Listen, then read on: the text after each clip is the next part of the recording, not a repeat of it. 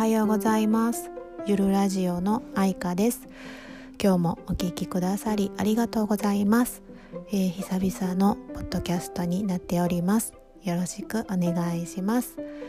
えー、っとですね今日はあのー、働くお母さんのちょっとした知恵というかコツというかポイントというかなんというかまあそれぐらいのことはやっとるわいって言われたら終わりなんですけども 私がやってて結構楽やなって思ったことがあるのでちょっとお話ししたいなと思います。えっ、とまあ一日働いてたら忙しいですよね朝早起きて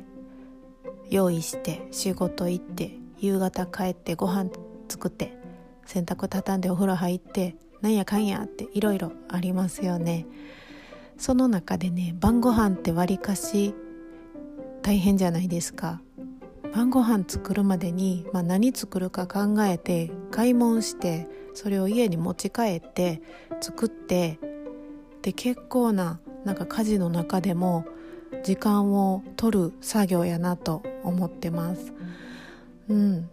まあ、私料理が結構好きであのまあ好きやけども結構空やったりもします毎日毎日は。で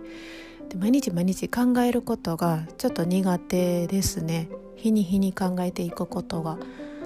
なのであの、まあ、休みから休みまでの間の献立をもう考えてしまいます。えーとまあ、紙にまあ例えば今日が月曜日だとしたら月曜日が今日はお休み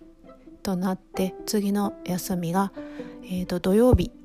ってなったらもう月火水木金この5日間のものをメニューを考えてしまいます。何が食べたいかなみたいな感じで。うんハンバーグかな、うん、あ鍋も久々にいいなとかいろいろ考えて食べたいものを書き込んでいってまたその下に使う材料も書きます。で書いてうんまあ、ハンバーグやったらひき肉とパン粉と牛乳と玉ねぎとみたいな感じでであと付け合わせにブロッコリーとかトマトとか、まあ、じゃがいもあのふかしてふかしたもの小吹き芋とかものせたいなと思ったらそれも書き込んでいきます。で書き込んだ中全部月から金までの全部書き込んで必要なものをまとめ買いしてしまいます。うん、でその必要なものを紙にバーって書いてでそのメモを片手にスーパーに行きます。うん、でそれでもう5日分の材料をゲットしちゃいます。ってなったらもう毎日毎日考えなくても、えー、まあ明日あこれ作るんやっていうのが分かるので買い物もすましましなくてもいいし何を作るかっていうのも一気に考えてしまってるからまあまあ考えなくていいんですよね。だから仕事行って帰って冷蔵庫にそれを貼ってあるのでそれを見てああ今日これかって言って作ります。まあちょっと手の込んだもんやったら朝の間にまたある程度下準備しといて家帰ったらもっと楽ですよね。家帰ってやること少ないんで。ってなったらねやっぱ仕事終わってからの、ま、くたくたになって帰って、えー、やることが少ないっていうのはめちゃめちゃ嬉しいんですよね。で帰ってからの時間が増えるからやっぱり私はとてもこのやり方が好きですね。はい